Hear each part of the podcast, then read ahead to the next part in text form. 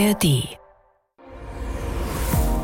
Der Tag. Der Tag. Ein Thema, viele Perspektiven.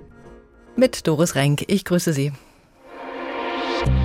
Wir wollen uns zeigen, wir wollen uns feiern. Wir waren stolz, schwul zu sein. Es geht einfach, Flagge zu zeigen. Es ist divers, es sind viele Leute und wir gehören einfach dazu. They're becoming very repressive in the United States. Die USA unterdrücken zunehmend. Because I'm a lesbian. Für mich sind die Vorstellungen von LGBTQ nicht nachvollziehbar. Im Wahlkampf hatte Erdogan queere Menschen immer wieder als Terroristen und Perverse bezeichnet. Der CSD ist grundsätzlich politisch. Wenn schon so viele bunte Menschen zusammenkommen, aus allen Herren Ländern dürfen sie auch zusammen feiern und Spaß haben. Laute Musik, bunte Fahnen, feiernde Menschen, viele davon in sehr exaltierten Kostümen, viel Haut, viel Schminke. So sieht der Christopher Street Day bei uns aus. Pride soll aber mehr sein als Party. Eigentlich ist es eine Protestdemo queerer Menschen gegen Gewalt und für gleiche Rechte, die in vielen Ländern erst noch erkämpft werden müssen. Pride polarisiert auch. Der Regenbogen bedeutet für die einen Freiheit und Liberalität, andere sehen darin eine Bedrohung oder sind schlicht genervt davon, dass es ständig um die geschlechtliche Orientierung von Menschen geht. Erleben wir da einen Kulturkampf? Was bewegt queere Communities bei uns und in anderen Ländern? Was eint und was entzweit sie? Darüber wollen wir sprechen. Der Tag, ein Thema, viele Perspektiven, auch als Podcast in der ARD Audiothek. Kämpfe unterm Regenbogen. Pride zwischen Party und Protest, so haben wir getitelt. LGBTQIA+, das ist eine lange Abkürzung der englischen Wörter Lesbian, Gay, Bisexual, Transsexual, Transgender, Queer, Intersexual und Asexual. Es ist also eine Abkürzung für lesbische, schwule, bisexuelle, transsexuelle, transgender, queere, intersexuelle und asexuelle Menschen. Man merkt da schon, das ist eine große Vielfalt und das sind natürlich auch ganz unterschiedliche Bedürfnisse und Interessen. Beginnen wir unseren farbenfrohen Überblick beim Christopher Street Day und zwar speziell bei der großen Veranstaltung in Frankfurt, der größten in Hessen. Höhepunkt war wie jedes Jahr der Umzug durch die Stadt. Anne-Kathrin Hochstrat war dabei.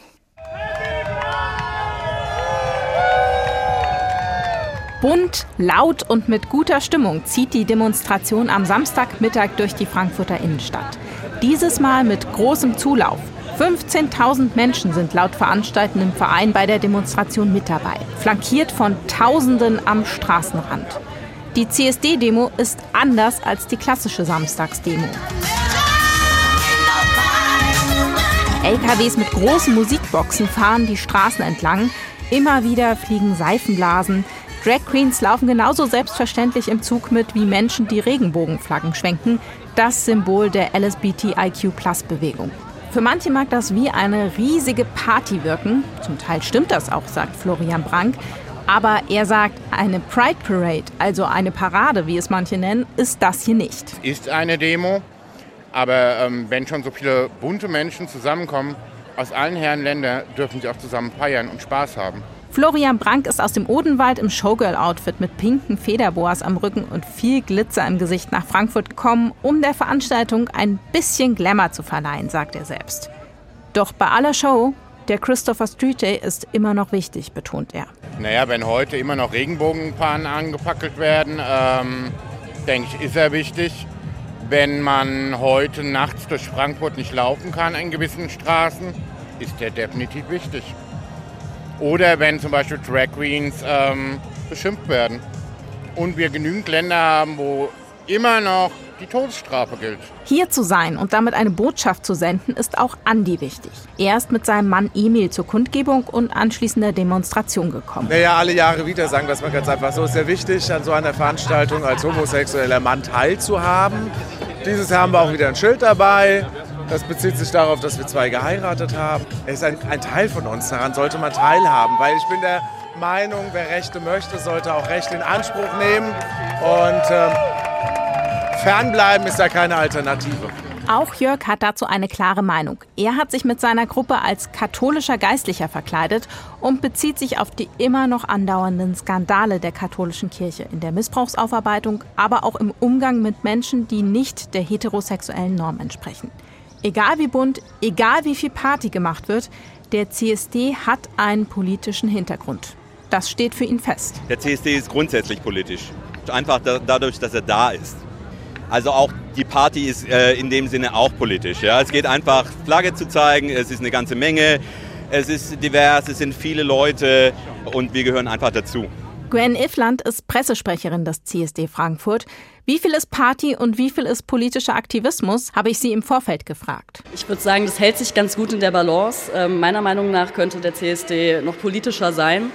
Ähm, ich glaube aber, dass wir mit der Demo da auf jeden Fall äh, ganz gut vorlegen. Aber Party gehört natürlich auch dazu. Wir wollen uns zeigen, wir wollen uns feiern und deswegen es ist eine Mischung, es ist eine gute Mischung, eine gute bunte Mischung. Eine Botschaft sendet auch Lena. Ich bin in Regenbogenfarben aus dem Haus gegangen und ich wohne in der Nähe von Darmstadt, habe den Zug rein nach Frankfurt genommen und ich habe kein gutes Gefühl gehabt. Aber mir sind nur positive Dinge begegnet. Auch zur Frage, wie viel Aktivismus noch im CSD steckt, hat die 34-Jährige eine Antwort. Ich würde sagen, am Ende ist es immer noch 50-50. Aber es macht ja auch Spaß und es soll ja auch Spaß machen. Und Spaß hatten die Teilnehmenden. Ansteckend viel. Daran hat auch der Regen in diesem Jahr nichts geändert. Party und Politik. Zum Regenbogen gehört halt auch ein bisschen Regen. Der CSD in Frankfurt ist rum, aber der Kampf für die Rechte von Schwulen und Lesben ist noch nicht zu Ende, vor allem international gesehen. Und deshalb organisiert man sich. Zum Beispiel im Lesben- und Schwulenverband LSVD. Kerstin Toast ist die Pressesprecherin. Kerstin Toast, was genau macht der Lesben- und Schwulenverband? Wer ist da alles organisiert? Guten Tag, danke für die Einladung. Im Lesben- und Schwulenverband setzen wir uns inzwischen seit über 30 Jahren dafür ein, dass wir einfach existieren dürfen und dass wir dieselben Rechte bekommen dürfen. Und mit wir meine ich die Community, um die es hier heute in Ihrer Sendung geht, also Lesben, Schwule, Bisexuelle, Trans, Inter und alle queeren Menschen. Und wir haben verschiedene Ebenen unserer Arbeit. Einerseits haben wir Projektarbeit, wo wir uns zum Beispiel für die Rechte von queeren Geflüchteten einsetzen und die auch aktiv beraten. Aber hauptsächlich betreiben wir als Bundesverband auch auf bundespolitischer Ebene politische Interessensvertretung, weil natürlich wir haben die Ehe für alle und es wurde schon viel erreicht, aber uns ist es noch lange nicht genug. Ach ja, die Ehe für alle ist da. Menschen in Deutschland können offen ihre gleichgeschlechtliche Beziehung leben. In den ersten fünf Jahren nach der Einführung dieser Ehe für alle haben rund 65.000 Paare gleichgeschlechtlich geheiratet. Etwa gleich viele Frauen und Männer. Wo sehen Sie da noch Handlungsbedarf? Wir setzen uns für ganz verschiedene Gesetzesänderungen aktuell noch ein.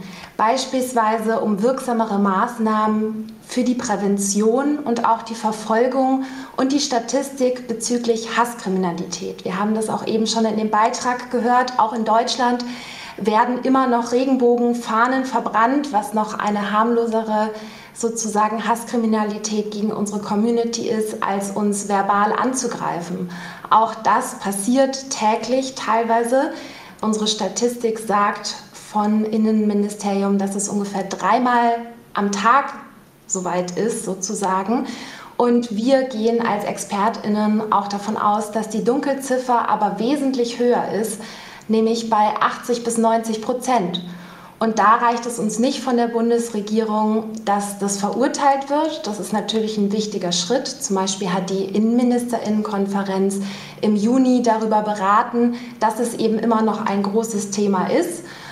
Und das war ein wichtiger Schritt. Aber jetzt braucht es eben auch Geld, zum Beispiel für die Fort- und Weiterbildung von PolizistInnen, dass die Menschen auch mehr trauen, solche Straftaten, die im öffentlichen Raum immer noch viel zu häufig passieren, anzugehen. Denn wir wissen, die meisten Straftaten gegen queere Personen gibt es im öffentlichen Raum. Und es ist schon eine krasse Einschränkung der eigenen persönlichen und auch demokratischen Freiheit, wenn man wirklich nachdenken muss, hey, möchte ich mit meiner Partnerin jetzt hier auf der Straße Händchen halten? Möchte ich bereits als Drag Queen zum CSD gehen oder kann ich mich vielleicht irgendwo in der Nähe noch schminken, dass der Weg nicht so äh, alleine so weit ist, dass ich hier keine Angriffsfläche biete? Also insbesondere das Thema Hasskriminalität, wo die offiziellen Zahlen seit Jahren steigen, das beschäftigt uns sehr als hm. Verband. Beim CSD wird viel Party gemacht. Wir haben es gerade im Beitrag gehört. Das ist ein durchaus schrilles Fest. Auf dem CSD in Frankfurt gab es auch viel Werbung und Firmenwagen, weniger politische Plakate. Wie politisch ist der CSD aktuell? Da kann man natürlich nicht alle CSDs, die es in ganz Deutschland jedes Wochenende aktuell gibt, über einen Kamm scheren. Ich kann nur sagen, in Hessen ist bald Landtagswahl, wie in anderen Bundesländern auch. Deshalb gibt es eben auch die Bühne, die Hauptbühne, wo auch politische Diskussionen immer wieder stattfinden. Es gibt viele weitere Nebenbühnen, die sind bloß tatsächlich auch in den Medien oft gar nicht so im Fokus, weil irgendwie mehr bunte Outfits fotografiert werden. Aber beides ist voneinander nicht zu trennen. Denn wir leben in einer Zeit, wo eben unsere Community verstärkt angegriffen wird. Und deshalb ist es auch schon politisch, sich an einem Tag pro Jahr in seiner Stadt so zeigen zu können, wie man wirklich ist. Und wenn unsere Existenz in Frage gestellt ist, dann ist auch das Rumlaufen in bunten Kostümen schon politisch und unsere Existenz wird durch die anhaltende Diskriminierung eben politisch gemacht. Der Regenbogen begegnet einem derzeit fast überall. Die Regenbogenflagge wird gerne gehisst. Man stellt sich auf die Seite der Toleranz und versucht vom Mainstream-Kuchen ein dickes Stück zu ergattern. Da fallen dann Begriffe wie Rainbow oder Pink Washing. Was versteht man darunter? Pinkwashing bzw. Rainwashing, äh, Rainbow Washing ist sozusagen das Pendant zum Greenwashing. Also wenn eine Firma oder auch wenn zum Beispiel Bundesbehörden, könnte man das vielleicht auch vermuten, die sich ähm, einen Regenbogen hinhängen, insbesondere im Juni, im Pride Month, aber sozusagen sonst keine Maßnahmen ergreifen und sozusagen in den anderen elf Monaten keinen Fokus auf Antidiskriminierungsarbeit für Lesben, Schwule, Bisexuelle, Trans, Inter und queere Personen haben. Und AktivistInnen, die diese Begriffe nutzen, die meinen sozusagen damit besonders dieses Heuchlerische, dieses vermeintliche, das ähm, Symbol passt nicht zu den Taten. Für uns als Verband ist die Sache aber komplexer. Wir können gar nicht von außen wissen, was eine Firma konkret für LSBTIQ macht. Wir wissen nicht, ob sie zum Beispiel ähm, Verbänden und Vereinen und Peer-to-Peer-Beratung Gelder zur Verfügung stellt, diese mit ihren Regenbogenschuhen beispielsweise verdienen.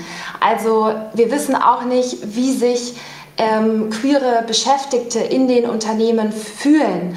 Und deshalb finde ich es schwierig, dass dann oft einfach schnell ein Twitter-Post abgesetzt wird und gesagt wird, hey, hier sehe ich ganz klar Rainbow Washing, ohne dass genauer nachgefragt wird, was die Firma eigentlich in ihrer Praxis vielleicht für LSBTIQ schon Gutes tut. Hm. Und aus unserer Mitgliedschaft hören wir oft, dass tatsächlich auch schon das Zeigen von einem Regenbogen, also wenn man endlich mal in die Firma kommt und ähm, dann endlich am 1. Juni sich auch sichtbar, sich auch gesehen und angenommen fühlt, dass auch das schon ein positiver Faktor für die mentale Gesundheit von manchen Beschäftigten sein kann. Hm.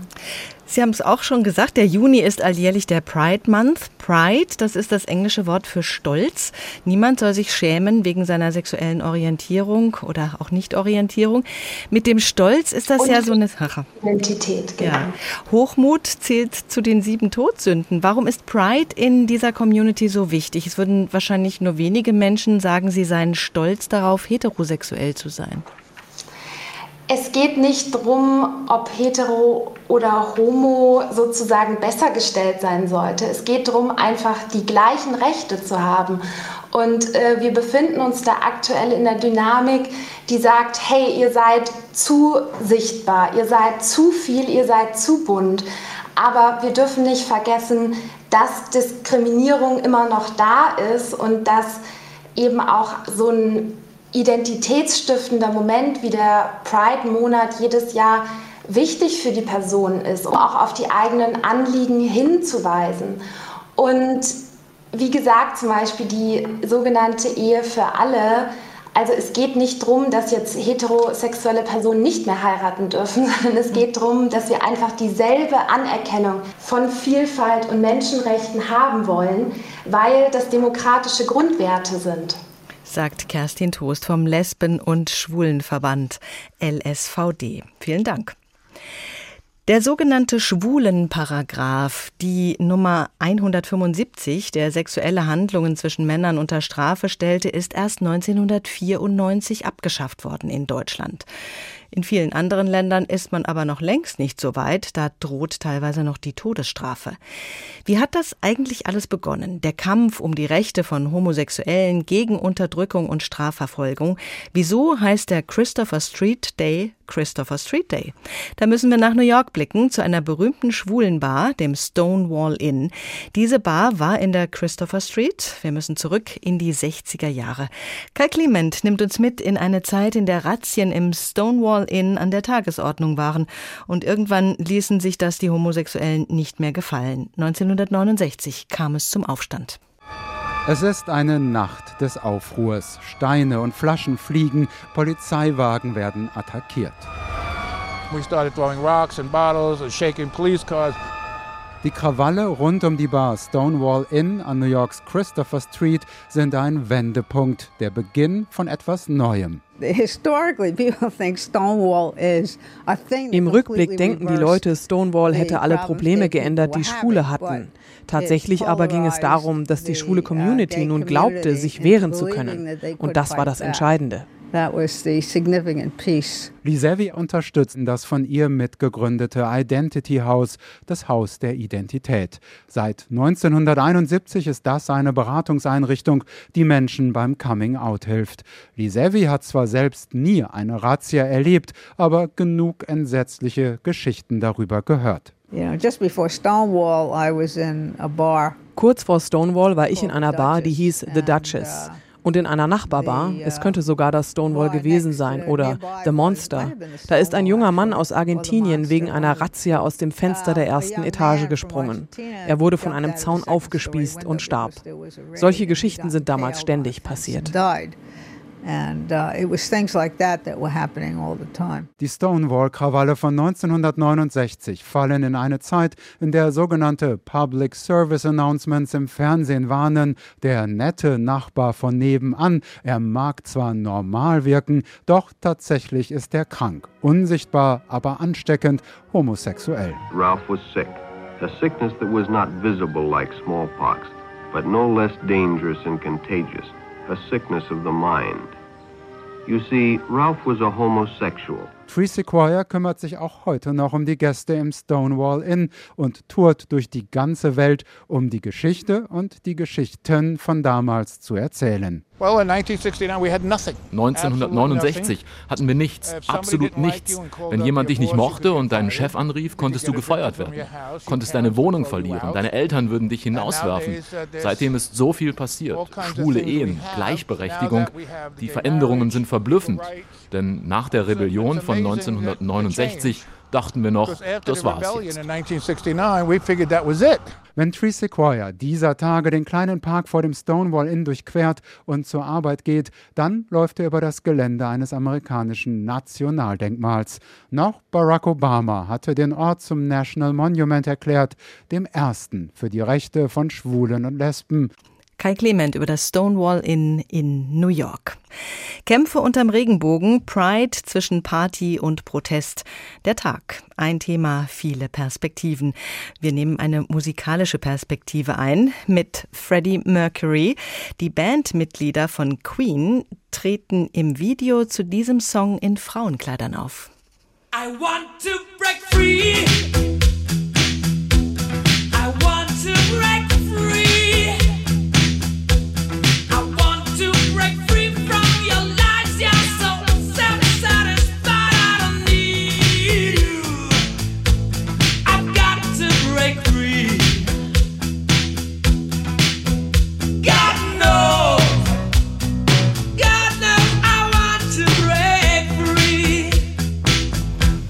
I want to break free. LGBTQI, die vielen Buchstaben zeigen, da ist vieles in einem Topf, was vielleicht bei genauerem Hinsehen nicht unbedingt zusammenpasst.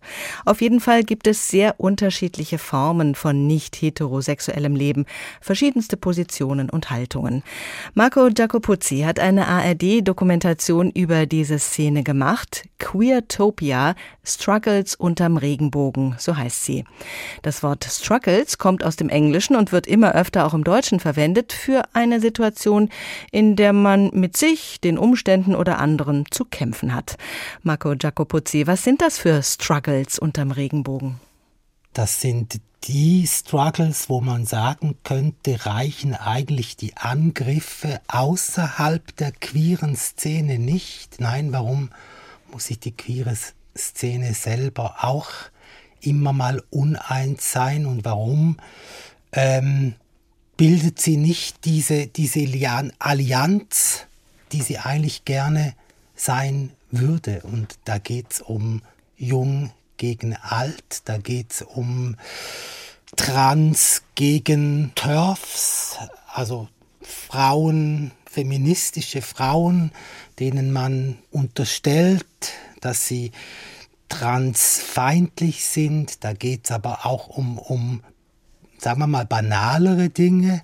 Also der alte, schwule, weiße Cis-Mann, der äh, im Lederfetisch gerne unterwegs ist, der stört sich jetzt eben gegen die, die jungen Fetischisten, die mit äh, Hundemasken mhm. gern mal spazieren laufen. Und das sind so die Struggles. Also es geht auch um Sichtbarkeit, es geht um ganz viele Befindlichkeiten und äh, ja. Hm, da hört man schon, wie unterschiedlich da diese unter diesem Label vereinten Gruppen sind, die eben nicht wirklich vereint sind, sondern noch sehr viele Unterschiede wahrnehmen.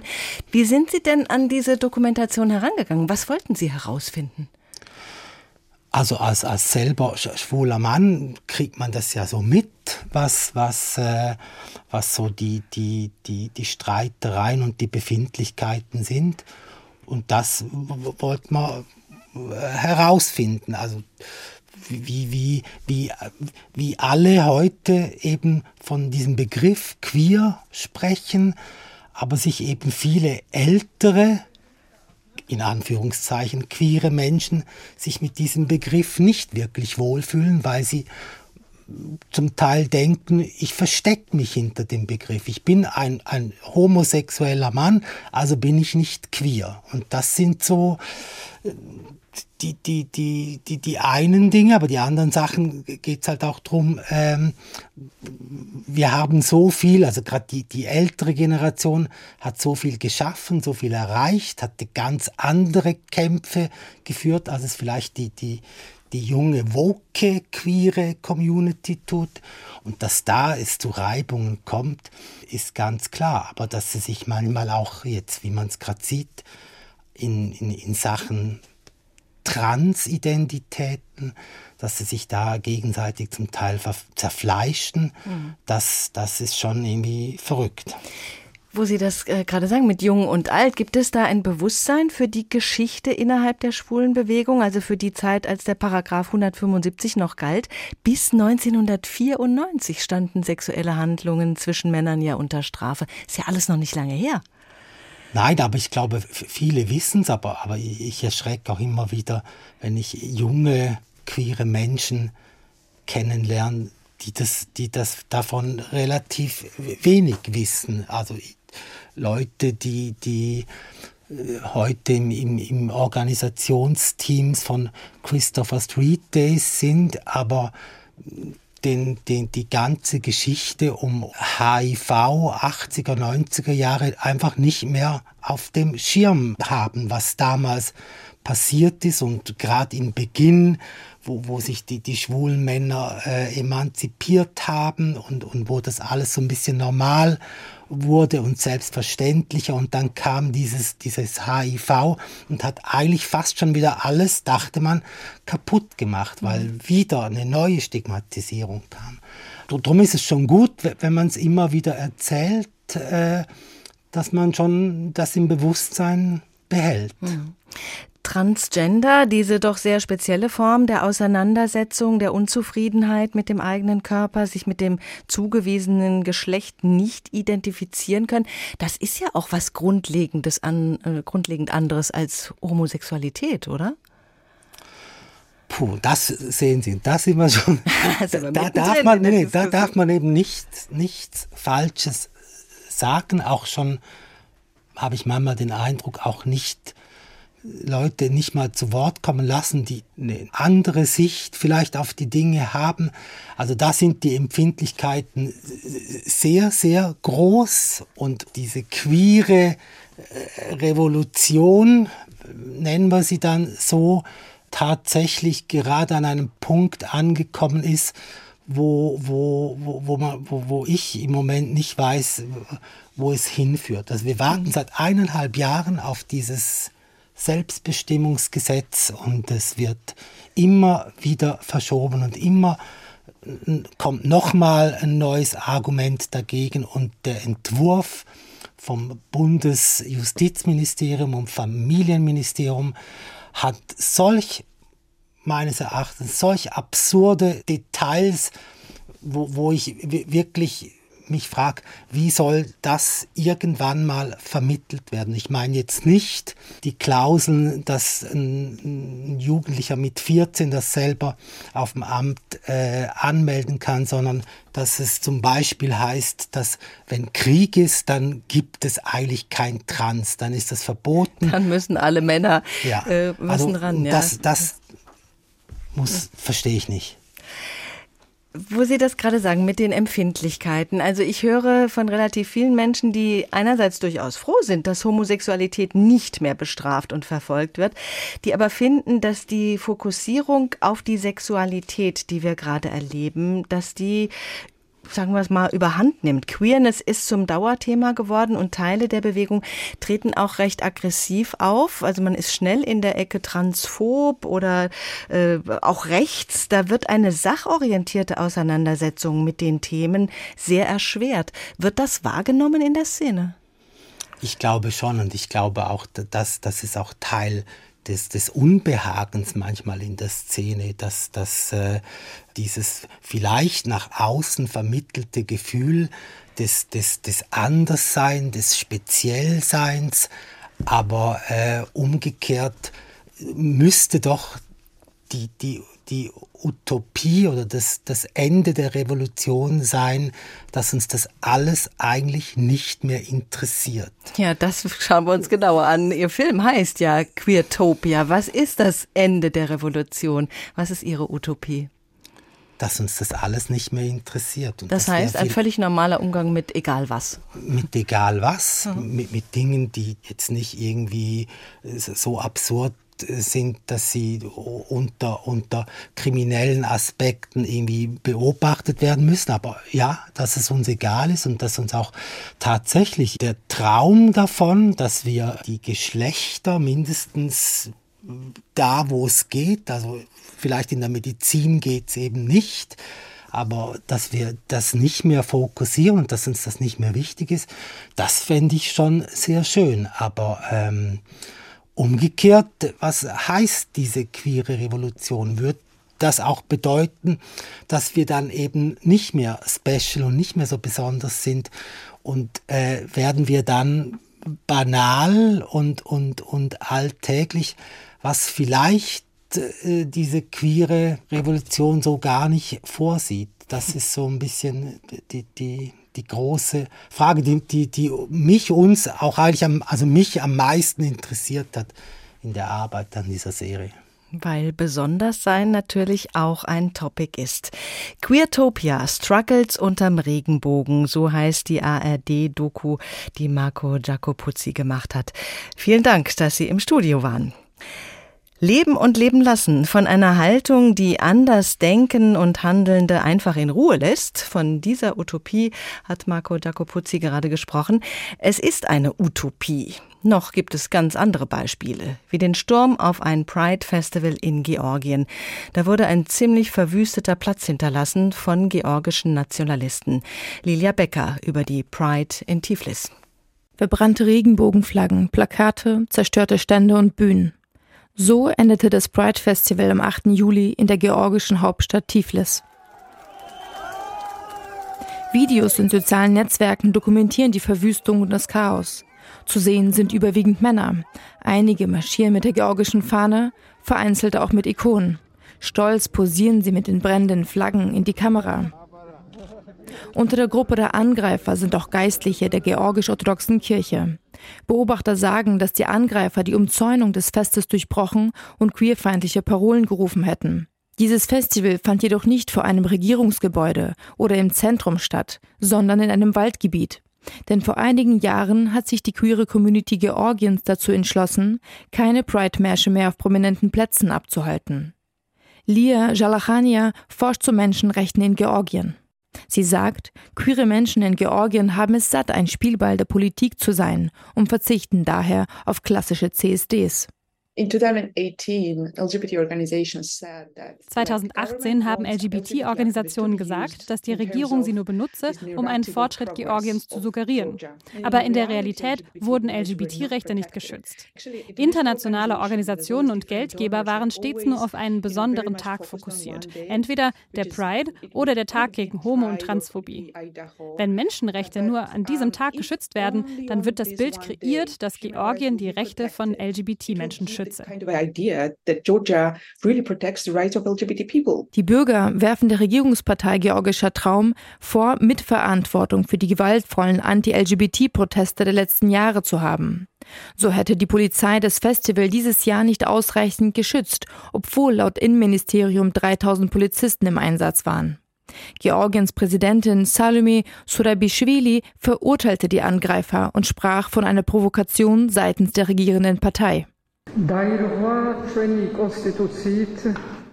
Heute wurde in unserem Land die Meinungs- und Versammlungsfreiheit, die unsere Verfassung im Artikel 17 und 21 schützt, gebrochen.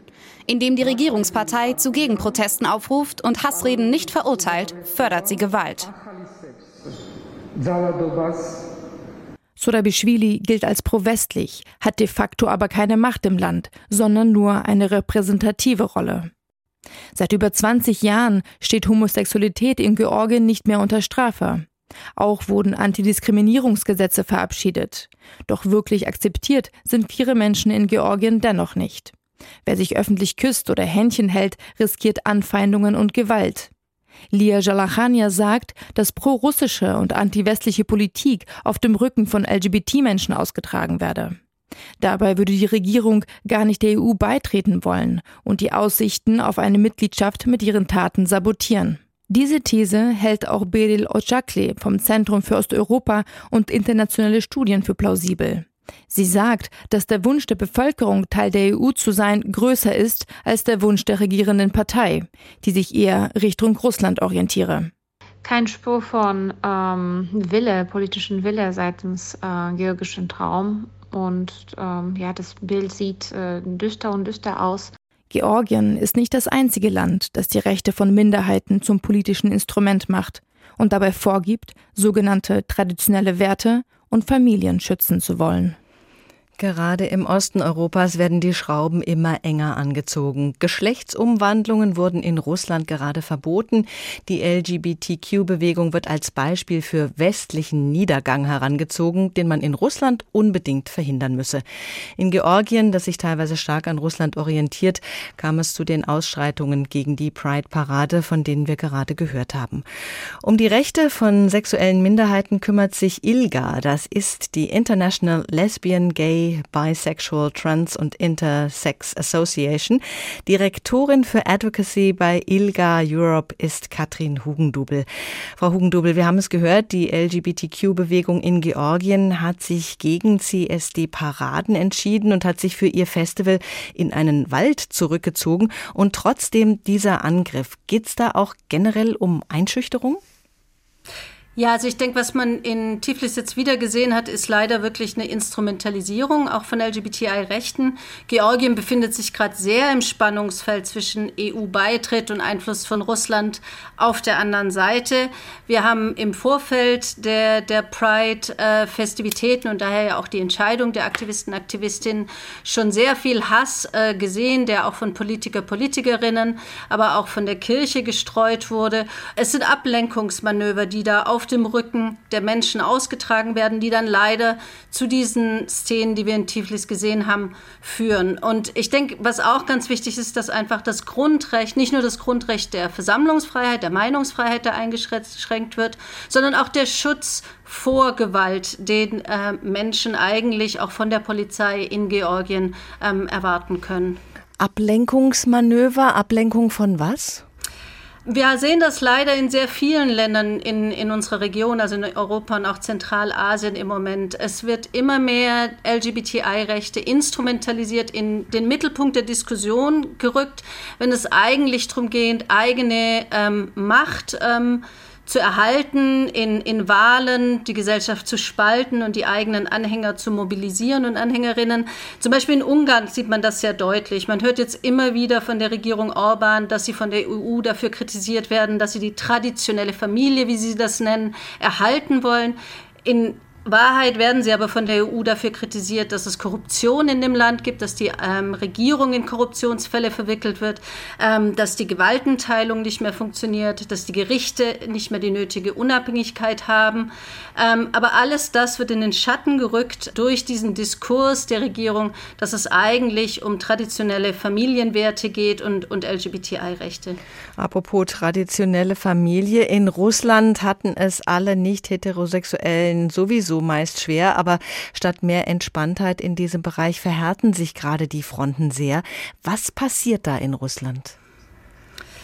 Ich denke, auch in Russland sehen wir, wie gesagt, diese, die gleichen Mechanismen am Werk. Es ist eine Regierung, die ganz klar in einer schwierigen Situation ist im Moment ähm, und die sozusagen die eigenen Anhänger und Anhängerinnen mobilisiert, Ängste hervorruft äh, und, und die eigenen Systeme der Restriktion immer weiter verengt. Und das ist ja nicht nur gegen die Community, das ist gegen die Zivilgesellschaft allgemein, das ist gegen Journalisten, gegen unabhängige Medien. Und jetzt haben wir es eben am letzten Freitag durch die Abstimmung in der Duma wieder ähm, am, am Beispiel von Transrechten, Zugang zu Transition, Zugang zu Gesundheitsversorgung ähm, ganz klar und deutlich gesehen. Wie Ilga in Russland arbeitet, darüber können wir aus gegebenem Anlass nicht sprechen. Wie sieht Ihre Arbeit vor Ort denn aus, zum Beispiel in der Türkei, in Polen oder in Ungarn? Wir arbeiten grundsätzlich in der ganzen Region, wo wir sind, also in Europa und Zentralasien, sehr, äh, sehr eng mit Aktivisten und Aktivistinnen zusammen. Und das geht äh, über eine ganze Bandbreite von politischer Aktivität ähm, zu Unterstützung für äh, Gesetzesentwürfe, aber wirklich auch direkte Unterstützung der Zivilgesellschaft und sehr oft und leider immer öfter natürlich auch gerade geht es um Sicherheit ähm, zum Beispiel bei Pride-Festivals, aber auch bei anderen Aktivitäten. Da können wir einfach unterstützen. Aber es geht natürlich auch viel um den Austausch über Grenzen hinweg. Äh, wir haben in sehr vielen Ländern gesehen, wie transsexuellen Gesetze reformiert wurden, was ja jetzt auch in Deutschland auf der Tagesordnung steht. Da gibt es eine, einerseits einen Austausch an, an Wissen, an Expertise, ähm, die notwendig ist, um wirklich Gesetze zu entwickeln, die dann auch in, in der Realität funktionieren. Aber andererseits haben wir auch jedes Land, das versucht hat, diese Reformen durchzuführen, gesehen, wie der Hass angeschwollen ist, der wirklich organisiert ist, der finanziert ist. Und auch da ist der Austausch zu Strategien, wie man gegen diese Welle des Hasses es vorgeht. Also zum Beispiel wir arbeiten sehr, sehr viel mit vielen Frauenrechtsorganisationen auch in Deutschland zusammen, um eben zu zeigen, dass diese Trennung, die da versucht wird, ähm, nicht wirklich besteht und dass es um Menschenrechte für alle geht. Dieser Hass, der da gestreut wird, der fällt teilweise ja auf erschreckend fruchtbaren Boden. Wie erklären Sie sich das? Ja, also er fällt auf erschreckend fruchtbaren Boden, das stimmt. Ähm, ILGA Europe, äh, wir dokumentieren seit zwölf Jahren jedes Jahr im Februar äh, Entwicklungen zu LGBTI-Rechten, haben 2022 leider gesehen, dass 22 das Jahr war mit den meisten Hass- und Gewalttaten, ähm, aber auch mit den brutalsten Gewalttaten. Also wir haben äh, Anschläge, die tödlich waren in Oslo, in, in, in der Slowakei gesehen. Wir erinnern uns an Malte, den Transmann in Münster, der beim CSD ums Leben kam. Wie wir uns das erklären, ist wirklich, wie gesagt, es ist, äh, wir sehen einen extremen Anstieg an äh, Hassreden, auch von politischer Ebene, die dann sozusagen in einer Gesellschaft auch Raum für diesen Hass geben. Ich denke, online, also Twitter, TikTok, ähm, das führt alles auch zu einer weiteren Radikalisierung der Debatte. Aber andererseits, und das habe ich gerade schon erwähnt, geht es wirklich um diese Trennung, um die Spaltung der Gesellschaft, um ein uns gegen, gegen die, ähm, die anderen zu kreieren, die, die ein Problem erwecken und, und auf die dann dieser Hass gesteuert wird. Und das wird einfach sehr, sehr gezielt leider getan, diese Instrumentalisierung sehen wir wirklich überall. Ja, und das sind sehr unterschiedliche Länder, in denen das dann doch relativ gleich abläuft. Also äh, Staaten, die auch große kulturelle Unterschiede aufweisen. Polen und Ungarn sind in der EU. Welche Gemeinsamkeiten finden sich da in der Ablehnung von anderer sexueller Orientierung? Man guckt sehr gerne auf die Länder, wie das dann gesagt wird, eher im Osten, wo die Probleme größer sind. Aber wir sehen diese, diese Anschwellung des Hasses wirklich überall. Wir haben das auch mit, mit anderen Minderheiten gesehen. Ähm, es geht immer wieder auch in Ungarn und Polen zum Beispiel, aber auch in Deutschland, auch dann gegen Einwanderer, Einwanderinnen. Es werden Minderheiten instrumentalisiert. Und es ist natürlich so, dass es zum Beispiel, wenn wir über Transmenschen reden, immer noch äh, leider zu wenig Wissen in unserer Gesellschaft gibt äh, darüber. Es gibt zu wenig Kontakte, es gibt zu wenig Sichtbarkeit und da sind wir auch wieder bei den Prides, die so wichtig sind, auch als Momente der, der Begegnung und, und der Sichtbarkeit. Und ich denke, wenn wir in die Richtung weiterarbeiten, werden wir auch langsam ähm, diesen Hass verringern. Ganz wichtig sind aber auch Gesetze. Ähm, auch die Koalition in Deutschland hat angekündigt, zum Beispiel das Gesetz gegen Hasskriminalität zu erweitern und ähm, nicht nur Gewalt gegen Frauen, sondern auch Gewalt gegen queere Menschen als Ermessungsgrundsatz dazuzunehmen. Das sind ganz wichtige Schritte, wie auch ähm, die Regierungen Zeichen setzen gegen Hass. Pride, das Wort fiel schon öfter in unserer Sendung. Es gehört zur LGBTQ-Bewegung. Der Juni ist der Pride Month und Pride, das ist mehr, als sich nicht für seine sexuelle Orientierung zu schämen. Da geht es zum Beispiel auch um Versammlungsfreiheit, also um allgemeine Grundrechte. Warum gelingt es nicht, diese Anliegen, die wirklich alle betreffen, mehr in den Vordergrund zu rücken? Wie kommt es zu dieser Polarisierung zwischen denen, die sich unter dem Regenbogen zusammenfinden und denen, die sich davon abgrenzen? Abgrenzen wollen? Ich denke nicht, dass die Polarisierung zwischen denen, die sich unter dem Regenbogen zusammenfinden, in anderen stattfindet. Wie gesagt, die Instrumentalisierung wird meiner Meinung nach wirklich von ähm, Regierungen, von Politikerinnen und Politikern ähm, gestreut und geführt und von Organisationen, die ganz allgemein ähm, gegen die Rechte von Frauen, gegen die Rechte der LGBTI-Community, aber gegen auch Rechte wie Meinungsfreiheit vorgehen. Aber wie gesagt, es stimmt und ich denke, was auch wichtig ist zu sehen, ist, dass wir wirklich von Prides reden. Also das ist wirklich ein neues Phänomen. Auch in der Türkei zum Beispiel haben wir vor 2015, bevor Erdogan zum ersten Mal Istanbul Pride verboten hat, eine, eine Kultur de, des Prides gesehen, die sich etabliert hatte. Es ist also nicht so, dass es in manchen Ländern bisher nicht möglich war, sondern es ist leider wirklich ein Rückschritt, den wir hier sehen. Und ich denke, es ist wirklich sehr wichtig zu unterscheiden zwischen, zwischen der Bevölkerung und der Regierung. Auch wenn man auf Ungarn guckt zum Beispiel, über die Hälfte der ungarischen Bevölkerung unterstützt die Ehe für alle, ähm, was natürlich nicht das ist, was wir von der, von der Regierung Ungarns hören. Katrin Hugendubel von ILGA Europe über den Hass gegen sexuelle Minderheiten. Die Ablehnung von Homosexualität treibt manchmal merkwürdige Blüten, wie im Iran. Das ist das Land, in dem mit die meisten Geschlechtsumwandlungen vorgenommen werden. Nicht, weil dort besonders viele Transmenschen wären, sondern weil es für Homosexuelle oft der einzige Weg ist, nicht wegen ihrer Homosexualität verfolgt zu werden im Iran. Und im Gegensatz zu Homosexualität wird die Geschlechtsumwandlung als mit dem Koran vereinbar angesehen.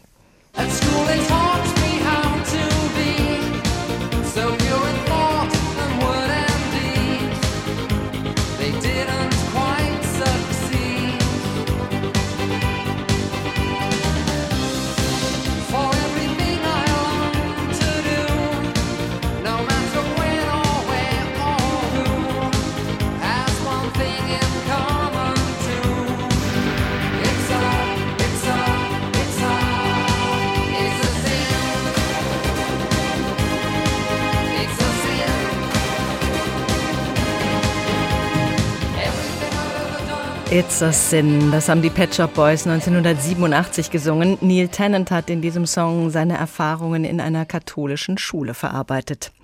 Kämpfe unterm Regenbogen, Pride zwischen Party und Protest. Der Tag, ein Thema, viele Perspektiven. Wir haben es zu Beginn gehört, die Proteste gegen die Verfolgung von Homosexuellen haben ihren Anfang in New York genommen, in einer schwulen Bar in der Christopher Street. Was heute in den USA passiert, das könnte sich allerdings auch auf andere Staaten auswirken. Und diesmal ist es kein Kampf für mehr Freiheit und Selbstbestimmung. Diesmal ist es ein Kampf, den die konservativen Kräfte führen, gegen Bestrebungen, eine ganz andere Art von Normalität zu etablieren. Wie sehr dieser Kulturkampf schon gewütet hat, das hat eine Biermarke Anfang des Jahres erfahren. Die Biermarke, die Werbung machen wollte mit einer Transfrau. Da war schnell Hopfen und Malz verloren. Er müsse jetzt mal etwas so klar und präzise wie möglich sagen, meinte Musiker Kid Rock neulich zu seinen Followern. Let me uh, say something to all you and be as clear and concise as possible. Und dann nahm er vor malerischer Seelandschaft ein Maschinengewehr und schoss auf drei Kisten mit Bierdosen. Und dann schob er noch ein paar Beleidigungen hinterher. Fuck Bud Light. Fuck Anheuser-Busch. Was Kid Rock und andere so aufbrachte, war, dass Bud Light, das bisher meistverkaufte Bier in den USA, sich eine Transgender-Persönlichkeit als Werbeträgerin ausgesucht hatte. Ich habe in diesem Monat 365 Tage Frausein gefeiert und Bud Light hat mir womöglich das beste Geschenk aller Zeiten geschickt, eine Dose mit meinem Gesicht drauf. Dylan Mulvaney dokumentiert seit Monaten ihren Wandel zur Transfrau in den sozialen Medien. Millionen junger Menschen folgen ihr. Das perfekte Medium für Marken also, die gezielt Millennials und Generation Z ansprechen wollen. Doch was bei Mode, Kosmetik und Reisen offenbar gut funktioniert, ging für die Biermarke schief. Die Verkäufe von Bud Light gingen dramatisch zurück. Das meistverkaufte Bier ist nun eine Marke aus Mexiko. Transgender ist das Thema, das konservative Wähler und Politiker enorm mobilisiert. Heute in den USA trans zu sein, ist so ähnlich wie in den 1940er und 50ern homosexuell gewesen zu sein. Sagt Joanna Schwartz, Professorin für Marketing am Georgia College. Zwar sind nur etwa ein Prozent der US-Bevölkerung transgender, also nicht dem Geschlecht zugehörig, das in ihre Geburtsurkunde eingetragen ist. Trotzdem wurden in diesem Jahr schon hunderte Gesetze verabschiedet, die Toilettenbesuche regeln, Transfrauen vom Frauensport ausschließen oder Drag-Shows verbieten. Konservative Aktivisten und Aktivistinnen wollen nicht, dass Kinder den Eindruck bekommen, Geschlecht und sexuelle Identität sei eine Frage der freien Entscheidung. Ich möchte nicht, dass meine Kinder etwas über intersexuelle Familien oder Bisexualität oder Transgender oder irgendetwas Sexuelles lernen. Ich möchte, dass sie Wissenschaften lernen, sagt Catalina Stubbe. Sie gehört zum Führungsteam der Moms for Liberty. Die Mütter für Freiheit sind eine junge, extreme Stimme im Kulturkampf der Konservativen. Auf ihr Betreiben hin sind Aufklärungsbücher, vor allem solche, die sich mit sexueller Orientierung beschäftigen, hundertfach aus Schulbüchereien entfernt oder für jüngere Kinder gesperrt worden. Dazu kommt, dass in vielen Bundesstaaten Pubertätsblocker und ähnliche Therapien für Minderjährige inzwischen verboten sind. In diesem Klima hat die Bürgerrechtsgruppe Human Rights Campaign für LGBTQ-Menschen den Notstand ausgerufen und bietet nun Reisehinweise für die USA an. Professorin Joanna Schwartz glaubt, dass die Debatte um Transgender sich in den USA in nächster Zeit noch verschärfen wird, dass sich aber die Geschichte in Richtung Gleichheit bewegt. Und die nächsten Generationen, glaubt sie, werden schockiert auf die Debatte von heute blicken. Echt? Haben sie das wirklich gemacht? Das ist ja fürchterlich. Really? I mean, did they really do that? That's so horrible. Unsere Korrespondentin Katrin Brandt über die Debatte in den USA.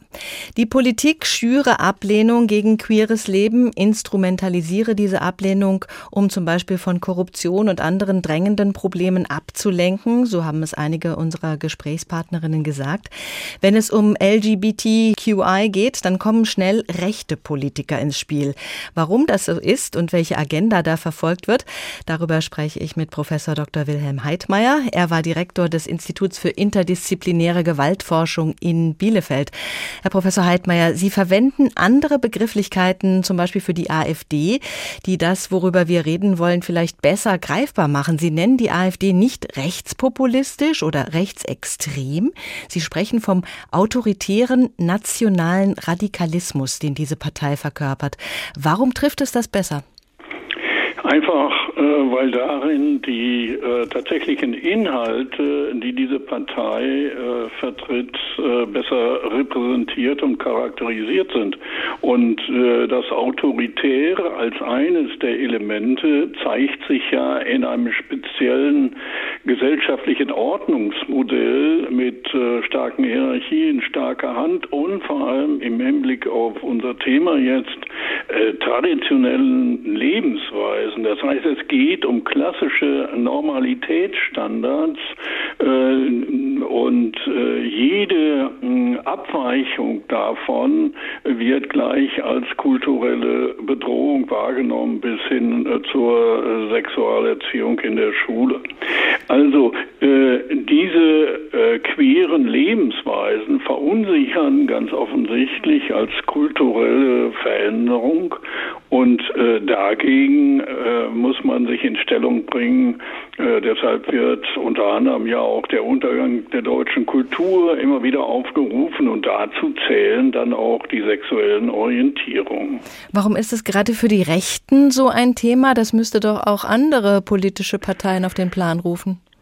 Also äh, das hat vor allem damit zu tun, dass insbesondere das ganze rechte Spektrum und dann auch äh, das, was ich autoritären Nationalradikalismus äh, nenne, vor allem ja auch mit Identitätspolitiken äh, operiert und zwar äh, hoch emotionalisierte Vorgehensweisen. Identitätspolitik heißt ja immer, wer sind wir, wer gehört, und das ist ganz wichtig, wer gehört dazu.